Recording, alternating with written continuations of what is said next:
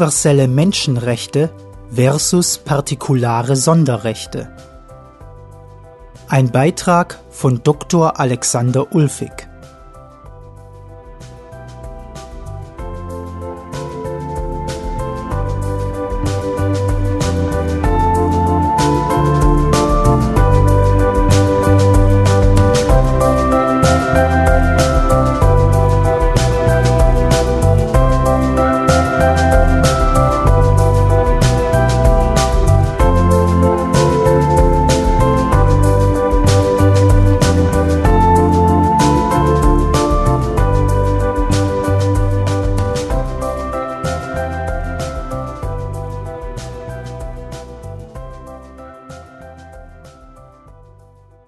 Menschenrechte schützen den Einzelnen und legen seine grundlegenden Freiheiten fest. Sie sollen für alle Menschen gelten. Doch bis heute mangelt es nicht an Versuchen, ihre Allgemeingültigkeit, ihre Universalität zu untergraben und partikulare, das heißt nur für bestimmte Gruppen geltende Sonderrechte zu etablieren. Im ersten Schritt werde ich die Attribute der Menschenrechte erörtern wobei ihre Universalität einen besonderen Fokus bilden wird. Im zweiten Schritt möchte ich zeigen, dass der postmoderne Kulturrelativismus, der die Universalität der Menschenrechte ablehnt, unhaltbar ist. Schließlich werde ich die universellen Menschenrechte von partikularen Sonderrechten abgrenzen. Als Beispiele für partikulare Sonderrechte werden mir dabei die islamischen Menschenrechte und die sogenannten Frauenrechte dienen.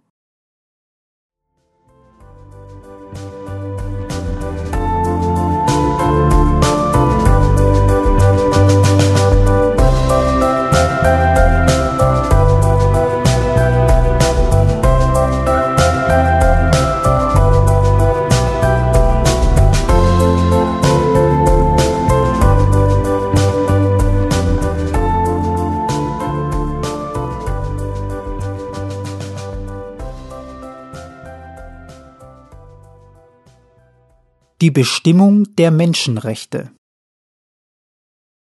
Menschenrechte sind Rechte, die jedem Menschen qua Menschsein zustehen, und zwar unabhängig von seinen angeborenen und angeeigneten Fähigkeiten, seinem Status und seiner Gruppenzugehörigkeit, das heißt unabhängig von seinem Geschlecht, seiner Nationalität, Ethnie, Hautfarbe, Religions- und Parteizugehörigkeit.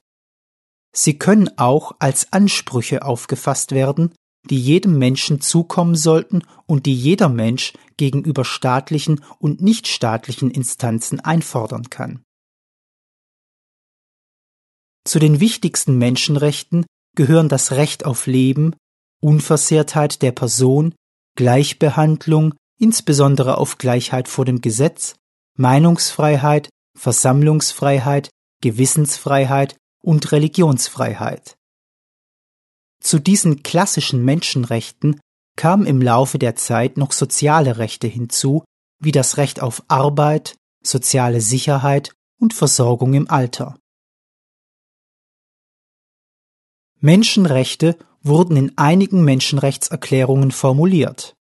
Zu den wichtigsten gehören die folgenden. Die amerikanische Virginia Bill of Rights von 1776, die Deklaration der Menschen- und Bürgerrechte der Französischen Revolution von 1789, die Deklaration der Menschenrechte der Vereinigten Nationen von 1948, der Internationale Pakt über wirtschaftliche, soziale und kulturelle Rechte von 1966, die Schlussakte von Helsinki von 1975 sowie die Erklärung und das Aktionsprogramm der Weltkonferenz über Menschenrechte in Wien 1993. Einige der Menschenrechtserklärungen wurden von den meisten Staaten der Welt angenommen. Darüber hinaus fanden sie Eingang in Verfassungen der einzelnen Staaten. Diese Staaten verpflichteten sich somit, auf ihrem Hoheitsgebiet die Menschenrechte einzuhalten. So kam es zu ihrer weltweiten Verbreitung nach 1945. Es besteht ein Zusammenhang zwischen Menschenrechten und Demokratie. Einerseits ist die Einhaltung der Menschenrechte eine wichtige Voraussetzung der demokratischen Willensbildung. Menschenrechte sind egalitär, sie sollen demnach für alle Menschen gleich gelten. Andererseits stoßen wir auf das Phänomen, dass in Staaten, die sich selbst als demokratisch bezeichnen, Menschenrechte verletzt werden. Aus diesem Grund stellt man sie oft über die Demokratie. Menschenrechte sind zunächst Freiheitsrechte. Das betrifft nicht nur die klassischen Freiheitsrechte, wie zum Beispiel Meinungsfreiheit, Versammlungsfreiheit, Gewissens- und Religionsfreiheit, sondern auch kulturelle und soziale Rechte wie das Recht auf Bildung. Möglichst gleiche und umfangreiche Bildung schafft das Fundament dafür, dass Menschen ihr Recht auf Meinungsfreiheit ausreichend in Anspruch nehmen können. Auch das Recht auf soziale Sicherheit schafft die Grundlage für freie Selbstbestimmung und Selbstentfaltung. Menschenrechte sollen für alle Menschen gleichermaßen gelten, sie sind insofern auch Gleichheitsrechte. Gleichheit zielt jedoch nicht auf Gleichmacherei, sondern darauf, dass alle Menschen gleichermaßen die Möglichkeit haben sollen, ihre je besonderen eigenen Lebensentwürfe in Freiheit zu finden und zu verwirklichen. Die auf Gleichheit ausgerichteten Menschenrechte bilden die Grundlage für das Diskriminierungsverbot. Es wurde in wichtige Menschenrechtserklärungen aufgenommen, so zum Beispiel in die UN-Erklärung von 1948 und besagt, dass jeder Mensch Anspruch auf Rechte und Freiheiten hat, und zwar im Absehen von nationaler Herkunft, Hautfarbe, Geschlecht, Religion, Stand und so weiter. In diesem Zusammenhang muss hervorgehoben werden, dass Menschenrechte unteilbar sind. Das heißt, dass es nicht rechtfertigbar ist, sie einer Gruppe zuzusprechen, anderen Gruppen hingegen nicht zu gewähren. Menschenrechte haben ihren Ursprung in der europäischen Aufklärung. Dieser geistig-kulturellen und politischen Bewegung zufolge soll der einzelne Mensch Einschränkungen und Zwänge moralischer, politischer und religiöser Art überwinden.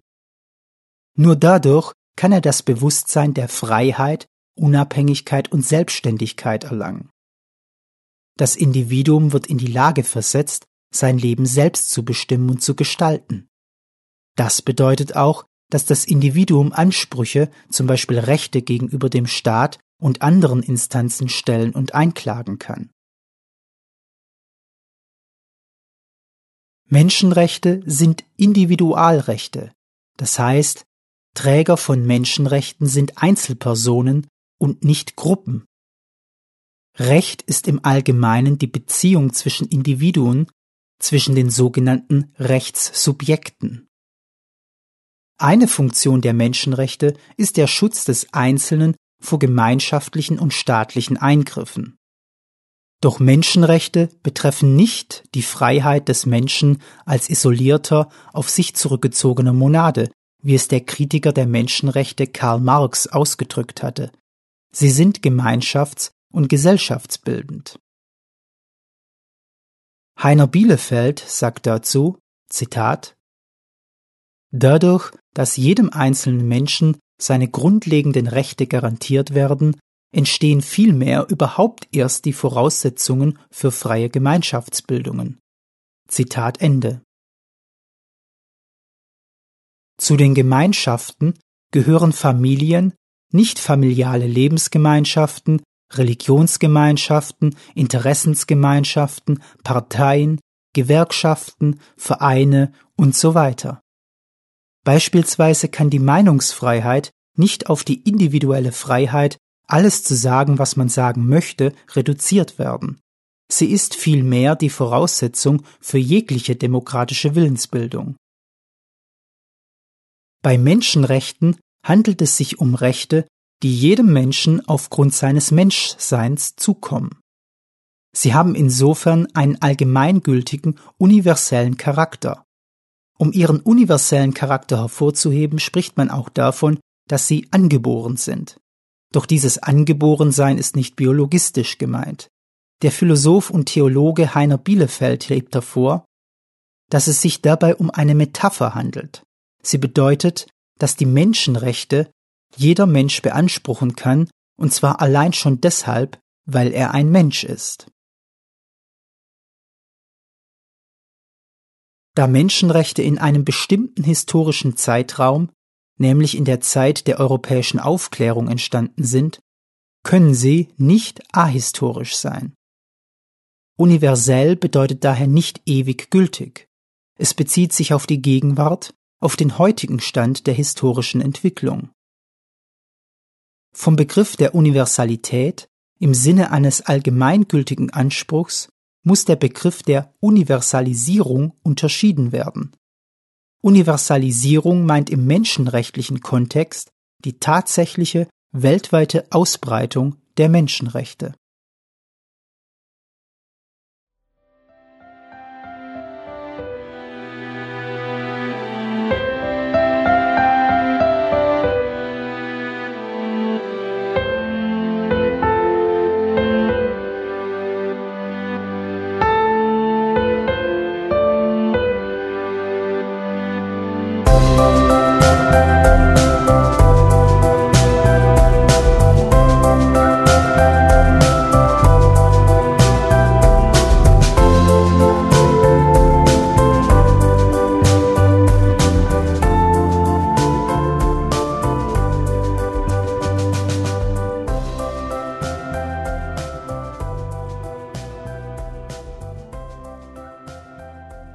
Menschenrechte und postmoderner Kulturrelativismus. Der Kulturrelativismus ist eine Position, der zufolge Werte und Normen nur vor dem Hintergrund des jeweiligen kulturellen Kontextes gelten.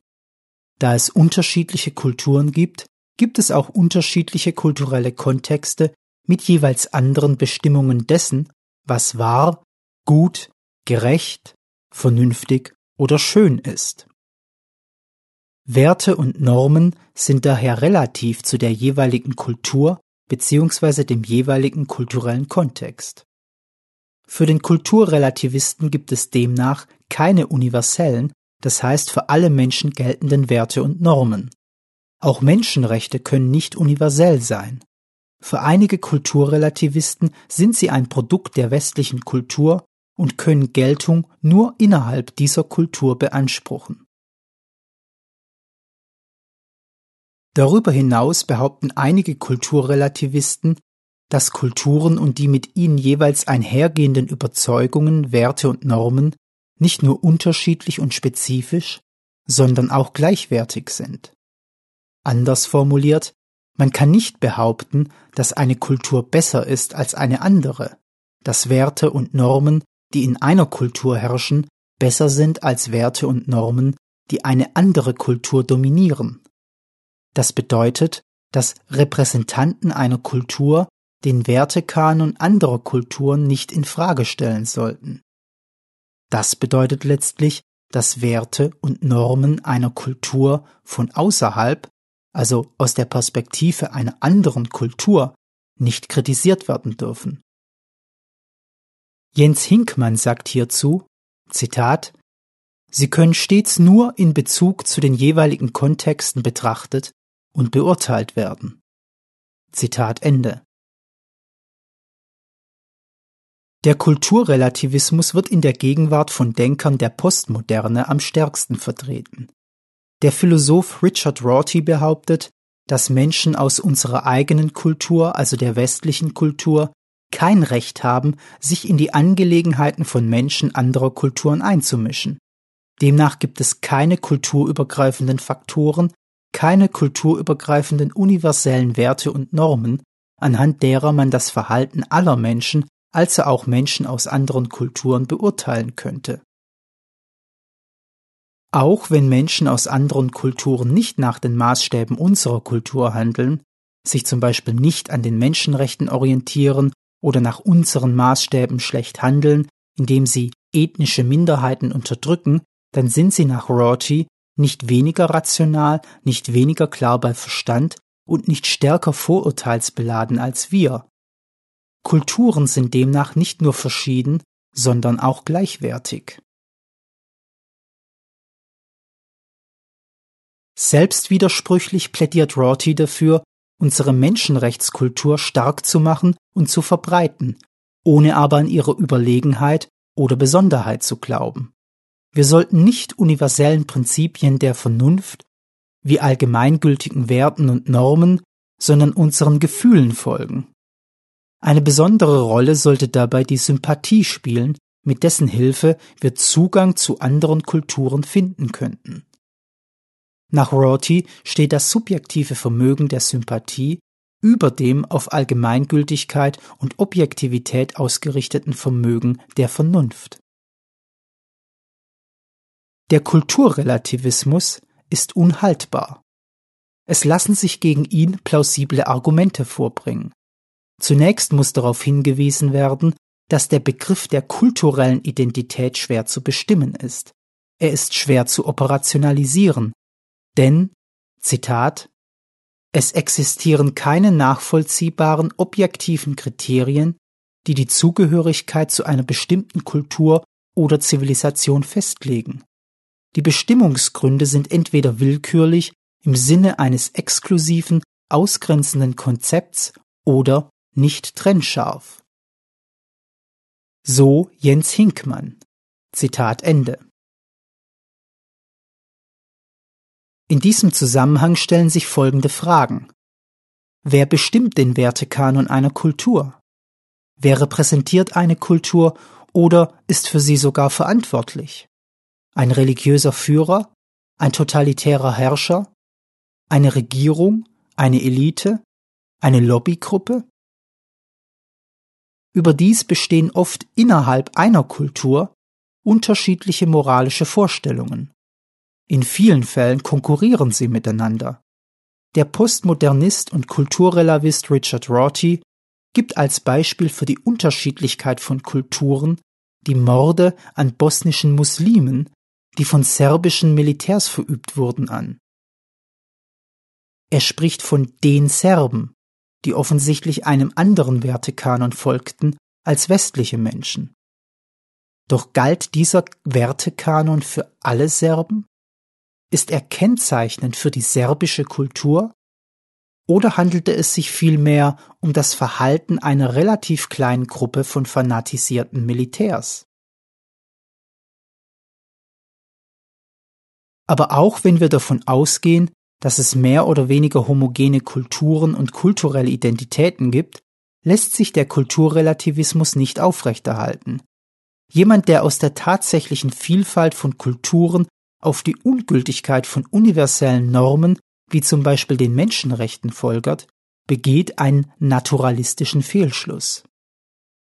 Ein solcher naturalistischer Fehlschluss liegt dann vor, wenn aus Tatsachen, aus dem Sein, auf Normen, auf ein Sollen gefolgert wird.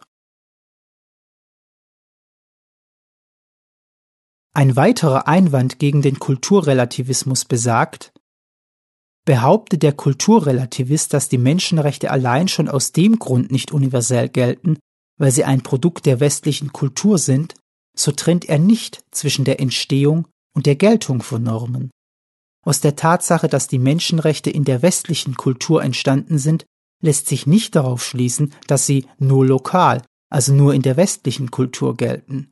In anderen Worten, auch wenn sie im Westen entstanden sind, können sie allgemeingültig, das heißt auch in anderen Kulturen gültig sein.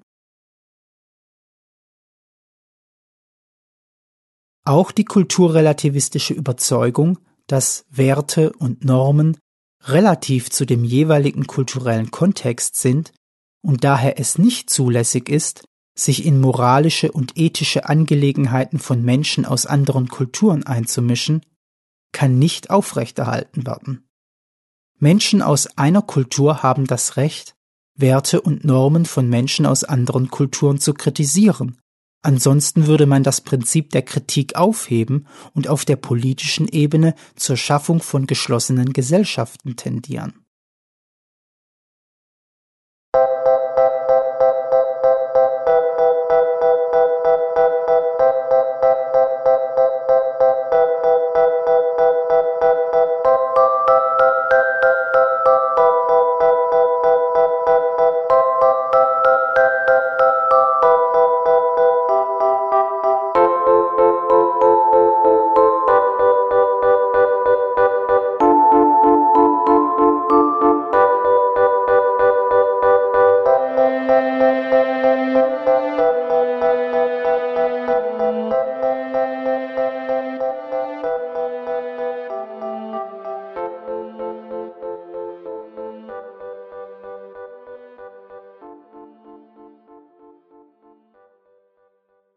Universelle Menschenrechte versus Menschenrechte im Islam.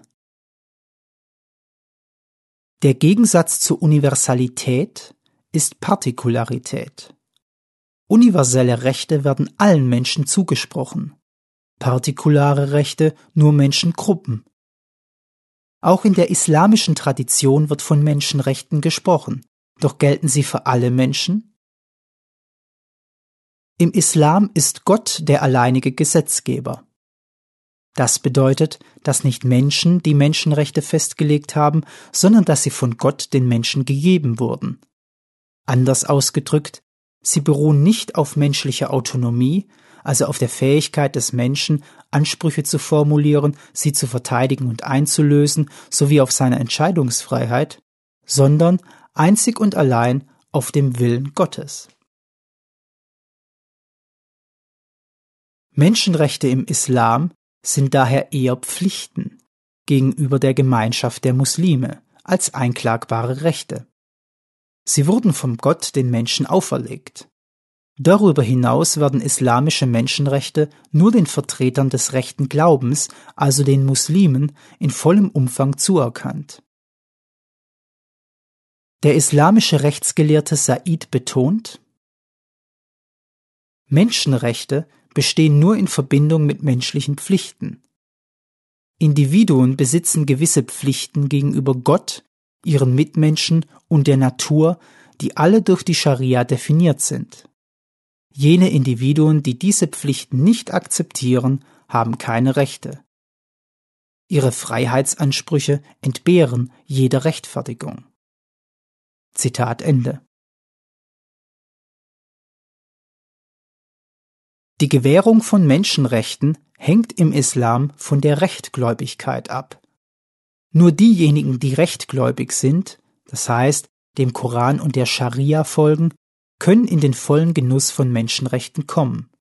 Menschenrechte im Islam sind daher keine universellen, für alle Menschen geltenden Rechte, sondern Normen unter Muslimen und somit partikulare Rechte. In einigen islamischen Menschenrechtserklärungen, zum Beispiel in der Erklärung des Islamrats von 1981, wird die Universalität der Menschenrechte hervorgehoben. Ausdrücklich wird dort die Formel universelle islamische Menschenrechtserklärung benutzt. Doch der Widerspruch, der dabei entsteht, liegt auf der Hand. Der universelle Anspruch wird durch die Orientierung an der islamischen Rechtsauffassung relativiert und in sein Gegenteil gekehrt. Beispielsweise werden die Rechte der Minderheiten unter Berufung auf den Koranvers kein Zwang in der Religion gewährleistet. Dem islamischen Recht zufolge haben das Recht auf Schutz allerdings nur Angehörige monotheistischer Minderheiten, also Juden und Christen, Angehörige anderer Minderheiten sind dem Willen der Herrschenden schutzlos ausgeliefert und insofern rechtlos. Auch in dem Kairoer Entwurf einer Erklärung der Menschenrechte im Islam von 1990 wird darauf ausdrücklich hingewiesen, dass die Menschenrechte mit der Scharia übereinstimmen müssen. Zitat Alle Rechte und Freiheiten die in dieser Erklärung genannt werden, unterstehen der islamischen Scharia. Zitat Ende. Der Politik- und Islamwissenschaftler Basam Tibi betont, dass Menschenrechte im Islam Partikularrechte sind, Rechte, die nur für Muslime gelten. Die islamische Tradition kennt Tibi zufolge nicht die Vorstellung eines freien, sich selbst bestimmenden Individuums, das eigene Ansprüche formuliert und sie gegenüber dem Staat oder anderen Institutionen durchsetzt. Eine Individuation, also die Herausbildung der Individualität in dem oben genannten Sinne, hat es im Islam nie gegeben.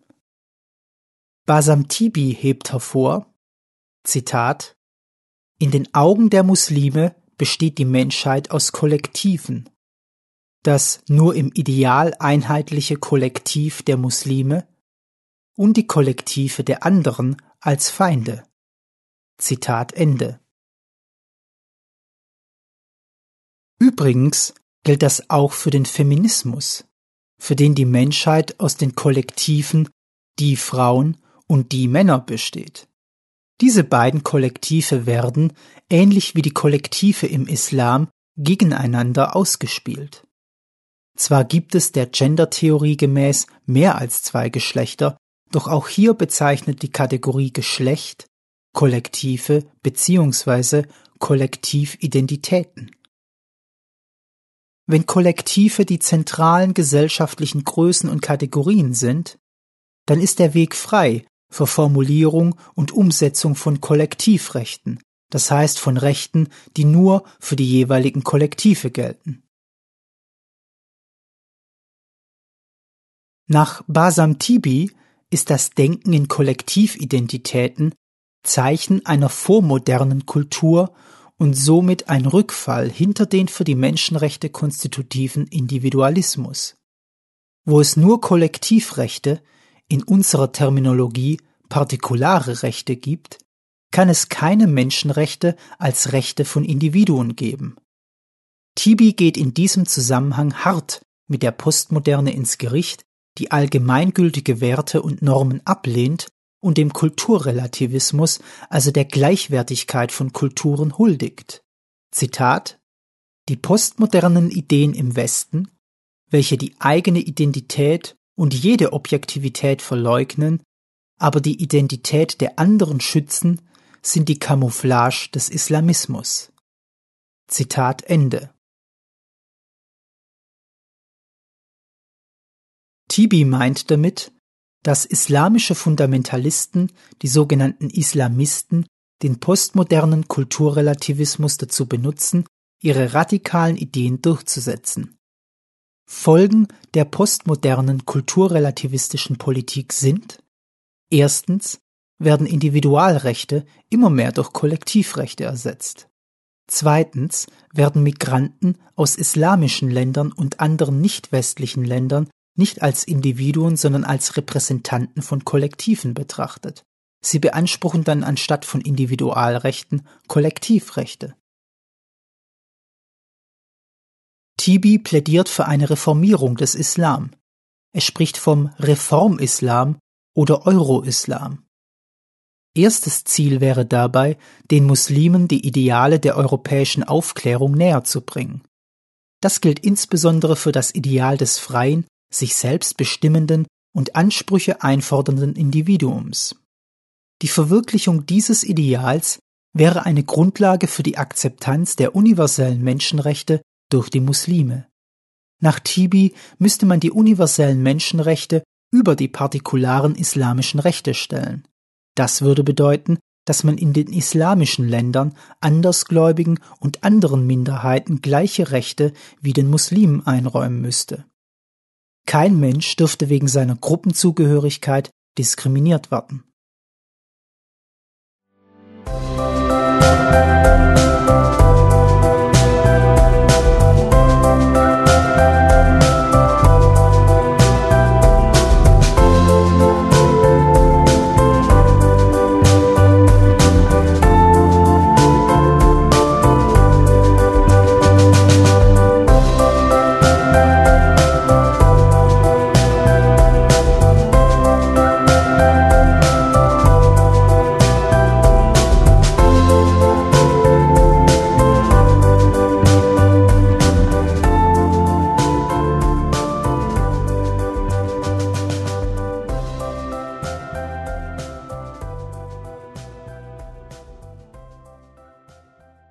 Universelle Menschenrechte versus Frauenrechte.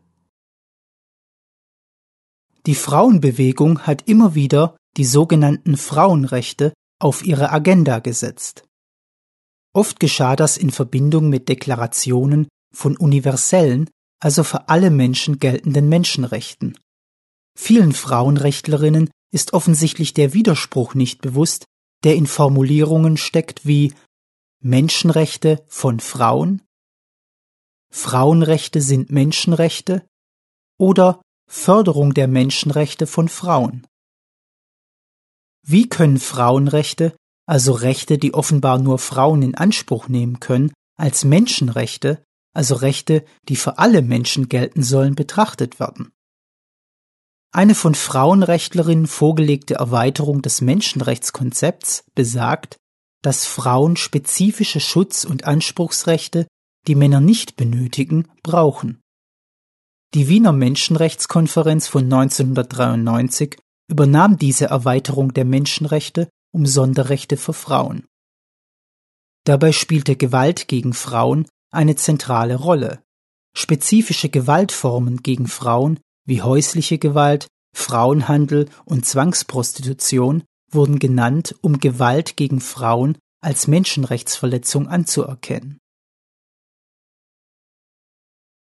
Sicherlich gibt es in einigen Ländern spezifische Gewaltformen gegen Frauen bzw. Gewaltformen, von denen Frauen mehr betroffen sind als Männer.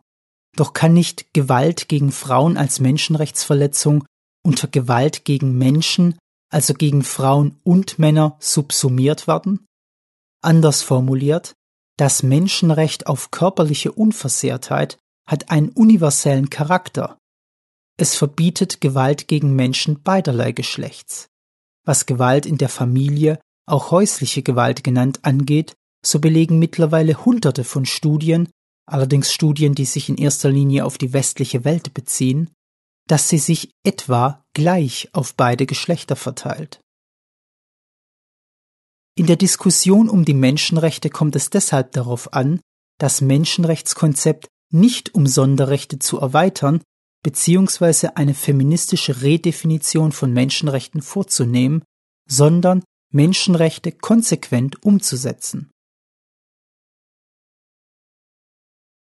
Auch auf der vierten Weltfrauenkonferenz in Beijing 1995 wurden Frauenrechte widersprüchlich als Menschenrechte bezeichnet.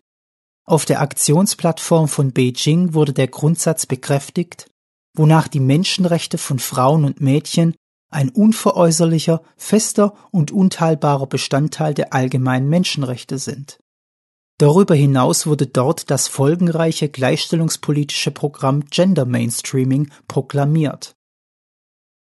Dieses Gender Mainstreaming meint, dass die Kategorie Geschlecht in allen Bereichen der Gesellschaft berücksichtigt werden muss.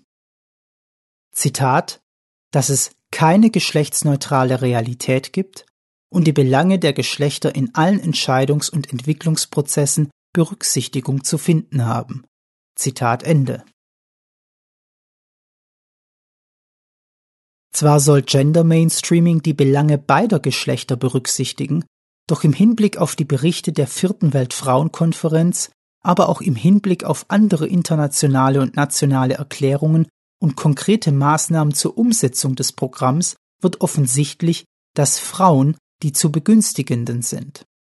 In der Aktionsplattform von Beijing heißt es, Zitat, Zur Umsetzung der Aktionsplattform wird es notwendig, dass die Regierungen einzelstaatliche Einrichtungen auf höchster politischer Ebene zur Förderung der Frau, geeignete ressortinteressierte und ressortübergreifende Verfahren mit entsprechender personeller Ausstattung sowie andere Institutionen schaffen bzw. deren Wirksamkeit verbessern, die damit beauftragt und dazu in der Lage sind, die Teilhabe der Frau auszuweiten und eine gesellschaftsdifferenzierte Analyse in Politiken und Programmen einzubeziehen. Zitat Ende. Somit werden unter dem Deckmantel der allgemeinen Menschenrechte partikulare Rechte, Rechte und Privilegien, die nur für Frauen gelten sollen, propagiert. Das in der Aktionsplattform von Beijing formulierte Programm Gender Mainstreaming wurde zur Grundlage der weltweiten Verbreitung von partikularen Sonderrechten für Frauen. Gender Mainstreaming ist ein Top-Down-Programm. Das heißt, es wird von oben nach unten umgesetzt, wobei unter Top die Führungsgremien von Organisationen und Institutionen, Gerichte und Regierungen gemeint sind. Von besonderer Wichtigkeit ist dabei die Verrechtlichung, also die Formulierung in Gesetzesform und die Institutionalisierung von Gender Mainstreaming, und zwar auf internationaler und nationaler Ebene. In Deutschland wird Gender Mainstreaming auch als Gleichstellungspolitik bezeichnet. Das Ziel der Gleichstellungspolitik ist es, Gleichheit im Verhältnis der Geschlechter herzustellen, im Idealfall das Verhältnis 50 zu 50, jedoch nur in prestigeträchtigen Positionen, in den sogenannten Führungspositionen.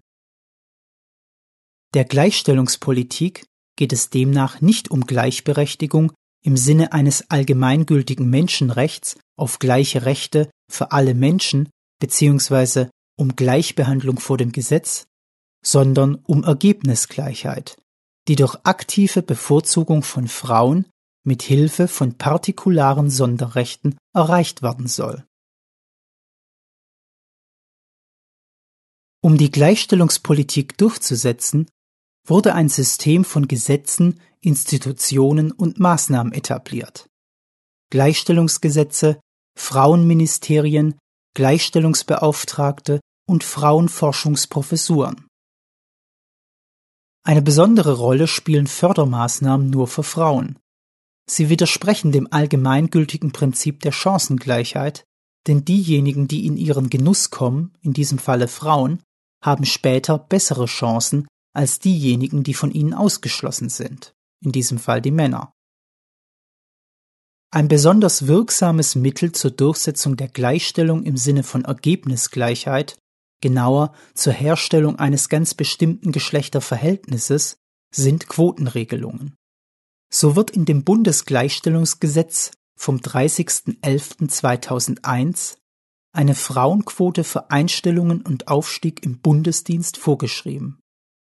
Danach sind bei allen ausgeschriebenen Stellen des Bundesdienstes Frauen bei gleicher Eignung zu bevorzugen. Das gilt für Bereiche, in denen Frauen unterrepräsentiert sind. Das heißt, wenn der Frauenanteil in den betreffenden Bereichen unter 50 Prozent liegt. Auch Gleichstellungsgesetze der Länder enthalten Regelungen, die auf Frauenquoten hinauslaufen bzw. eindeutig als Frauenquoten betrachtet werden können. So sieht beispielsweise das Berliner Landesgleichstellungsgesetz vor, Frauen bei gleichwertiger Qualifikation so lange zu bevorzugen, bis ein Frauenanteil von 50 Prozent erreicht ist. Mit den Formulierungen bei gleicher Eignung oder bei gleichwertiger Qualifikation oder bei gleicher Qualifikation soll der Anschein von Nichtdiskriminierung, Gerechtigkeit und Verfassungskonformität erweckt werden. Ich habe in mehreren Artikeln aufgezeigt, dass erstens es in fast allen Berufen gleiche Qualifikation nicht geben kann und zweitens die Formulierung bei gleicher Qualifikation ein Mittel zur Bevorzugung von Frauen ist.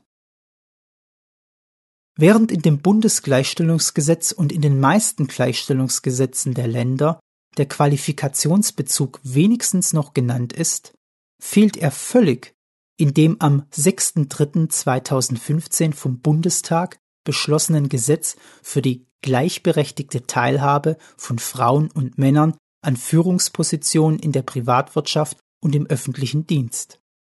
Es handelt sich hierbei um sozusagen eine reine Ergebnisquote, eine Quote ohne jeglichen Qualifikationsbezug. Das Gesetz sieht vor, dass börsennotierte und voll mitbestimmungspflichtige Unternehmen für alle Aufsichtsratsposten, die ab 2016 zu besetzen sind, eine Frauenquote von 30 Prozent einhalten müssen. Quotengegner verweisen auf die Verfassungswidrigkeit von Quotenregelungen und somit auf den Widerspruch dieser Regelung zu den im Grundgesetz verankerten universellen Menschenrechten. Bei Frauenquoten werden Menschen in zwei Gruppen bzw. zwei Kollektive unterteilt, in die Frauen und die Männer, um für eine der Gruppen, in diesem Falle die Frauen, Sonderrechte einzufordern. Da von Frauenquoten eh schon privilegierte Frauen vorwiegend aus der Oberschicht profitieren, handelt es sich um auf partikulare Interessen ausgerichtete Regelungen.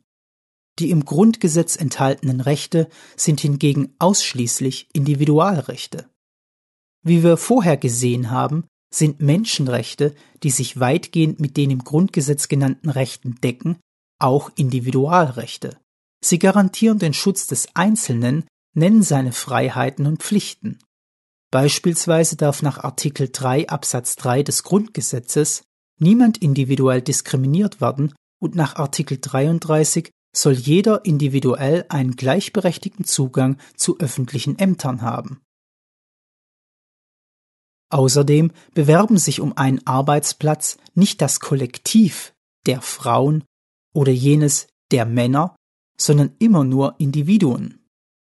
Dabei soll das bestqualifizierte Individuum die entsprechende Stelle erhalten, und zwar unabhängig von seiner Gruppenzugehörigkeit, also unabhängig von Geschlecht, Nationalität, Ethnie, Hautfarbe, sexueller Orientierung, Religions- und Parteizugehörigkeit. Frauenquoten bedeuten, dass Repräsentanten der einen Gruppe nur aufgrund eines Gruppenmerkmals des Geschlechts gegenüber den Repräsentanten der anderen Gruppe bei der Stellenvergabe bevorzugt behandelt werden. Besonders deutlich kommt das bei der Frauenquote ohne Qualifikationsbezug zum Ausdruck. Frauen werden gegenüber Männern auch dann bevorzugt, wenn sie schlechter qualifiziert sind. Das stellt eine eklatante Diskriminierung von Männern dar und widerspricht dem verfassungsrechtlichen sowie dem menschenrechtlichen Grundsatz der Nichtdiskriminierung. Der Menschenrechtler Aaron Rhodes hebt hervor, dass die Frauenquote gegen die universellen Menschenrechte verstößt, denn sie privilegiert eine Gruppe zum Nachteil einer anderen Gruppe. Rhodes bezieht sich in seiner Kritik der Frauenquote in erster Linie auf die Gleichheit vor dem Gesetz. Dieses universelle Menschenrecht, das auch im Grundgesetz im Artikel 3 Absatz 1 mit den Worten Alle Menschen sind vor dem Gesetz gleich formuliert wird, besagt, dass alle Menschen vor dem Gesetz gleich behandelt werden sollten. Anders gewendet, kein Mensch darf vor dem Gesetz besser oder schlechter behandelt werden. Die Frauenquote wird auch damit gerechtfertigt, dass sie Vorteile für die Wirtschaft bringe. Das kann man nach Rhodes nicht gelten lassen, denn, Zitat, wenn wir die Freiheit und Gleichheit anderen Zielen opfern, schwächen wir die Menschenrechte. Zitat Ende. Rhodes bringt damit zum Ausdruck, dass Menschenrechte für ihnen fremde Zwecke, zum Beispiel wirtschaftlicher oder politischer Art, nicht instrumentalisiert werden dürfen. Auch der Politikwissenschaftler Ludger Kühnhardt bekräftigt. Zitat Die Besonderheit der Menschenrechtsidee als einer universellen moralischen und politisch-rechtlichen Größe besteht darin, dass sie eben nicht die Reaktion auf wechselnde politische Aufgaben oder soziale Zustände sein kann, sondern vielmehr Grundlage und Grenze, Begründung und Legitimierung allen politischen Handelns ist. Zitat Ende. Zwar wurde in unabhängigen Studien nachgewiesen, dass die Erhöhung des Frauenanteils im höheren Management keine Vorteile, sondern eher Nachteile für die Unternehmen bringt. Doch auch wenn die Erhöhung des Frauenanteils irgendwelche Vorteile für Unternehmen hätte, ist die Frauenquote Rodes zufolge der falsche Weg. Zitat Denn der Preis, die Verhandelbarkeit der Gleichheit vor dem Gesetz ist zu hoch. Zitat Ende. Menschenrechte wie die Gleichheit vor dem Gesetz sind demnach nicht verhandelbar, das heißt, sie können nicht je nach Bedarf umgedeutet und als Mittel der Politik Wirtschaft oder Religion missbraucht werden. Sie gelten unbedingt, das heißt, ihre Geltung darf nicht an Bedingungen, sei es politischer, ökonomischer oder religiöser Art, geknüpft werden. Hinter dem Gesetz zur Einführung der Frauenquote verbirgt sich ein rechtlicher Relativismus, der mit dem oben genannten postmodernen Relativismus bzw. Kulturrelativismus eng verwandt ist. Nochmals Aaron Rhodes. Zitat Prinzipien werden immer so interpretiert, wie es gerade zu den politischen Zielen passt. Zitat Ende. Zusammenfassend kann Folgendes festgehalten werden. Frauenquoten widersprechen den universellen Menschenrechten und artikulieren partikulare Sonderrechte. Sie gelten nicht für alle Menschen, sondern nur für eine Gruppe von Menschen. Frauenquoten dienen bestimmten politischen und wirtschaftlichen Zielen. Sie sind Instrumente, mit deren Hilfe partikulare Machtinteressen durchgesetzt werden.